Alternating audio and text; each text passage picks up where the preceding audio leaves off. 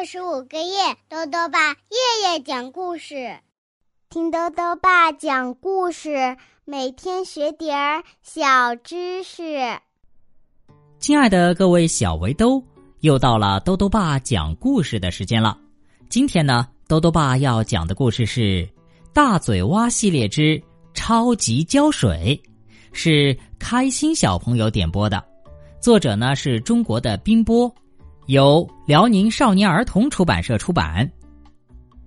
小猫的花瓶摔裂了，大嘴蛙自告奋勇来帮忙。他真的有办法把破碎的花瓶复原吗？一起来听故事吧。超级胶水。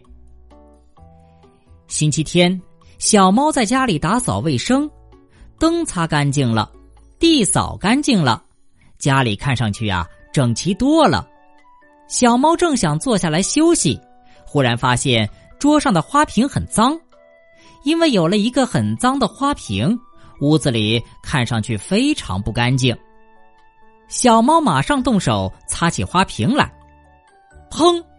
花瓶从他手里滑下来，掉在了地上，摔裂了。哦，这只花瓶，我我要用它来插花的。小猫伤心的哭了起来。大嘴蛙正在外面散步，听到小猫家传来一阵哭声，哎，好像是小猫在哭啊！大嘴蛙决定去看一看。屋里，小猫正对着一堆瓷片伤心呢。大嘴蛙跑进来了，别哭啦，别哭啦！大嘴蛙一个劲儿的劝小猫。嗯，我我最喜欢的花瓶打碎了。大嘴蛙越是劝，小猫哭得越是伤心。大嘴蛙想了想，说：“这样吧，我帮你把花瓶粘起来吧。”真的吗？小猫听了，马上破涕为笑。大嘴蛙把瓷片装进一个大包里，背回家去。怎样才能把花瓶复原呢？我要发明一种世界上最粘的超级胶水。大嘴蛙说干就干。经过无数次的实验，当大嘴蛙从实验室里跑出来的时候，他高兴的向自己宣布：“成功啦！这是最粘的超级胶水。”大嘴蛙把碎片小心的粘起来，花瓶又变成了原来的样子。哈！和原来一模一样，就是多了一些花纹。大嘴蛙对自己发明的胶水特别满意，他恨不得马上就把粘好的花瓶送到小猫家去。突然，大嘴蛙又有了新的想法：我得试一试，看看花瓶粘的结实不结实。大嘴蛙拿起花瓶扔到了地上。花瓶居然完好无损，大嘴蛙高兴坏了，哈哈！花瓶没有碎，我发明的超级胶水可真灵啊！快快快，把花瓶给小猫送去！哎哎，怎么拿不起来了？原来呀，花瓶和地板粘在一起了，拔呀拔呀，咚的一下，连着花瓶的地板也被大嘴蛙给拉下来了。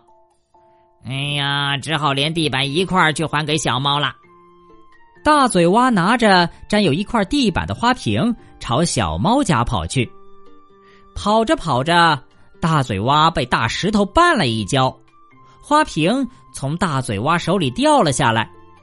大嘴蛙出了一身冷汗，他爬起来一看，乐了：“哈，花瓶一点也没摔破。”他跑到石头那里去拿花瓶。可是，麻烦来了，花瓶就像和石头长到了一起。哎呀，怎么拔不下来呀？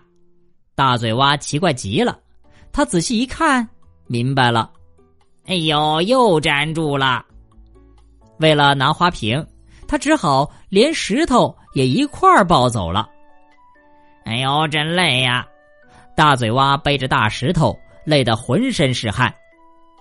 大嘴蛙看到前面有棵大树，立刻走了过去。嗯，这样吧，我在这儿休息一会儿。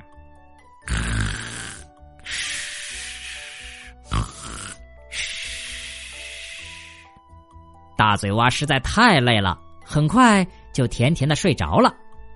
睡了好久好久，大嘴蛙才醒来。哎呀，睡了一觉，好多了，该走了。大嘴蛙觉得精神好了许多，浑身都是力气。他准备去抱沾着花瓶的石头，但是，哦天哪！大嘴蛙吃惊的发现，花瓶又和树粘在一起了。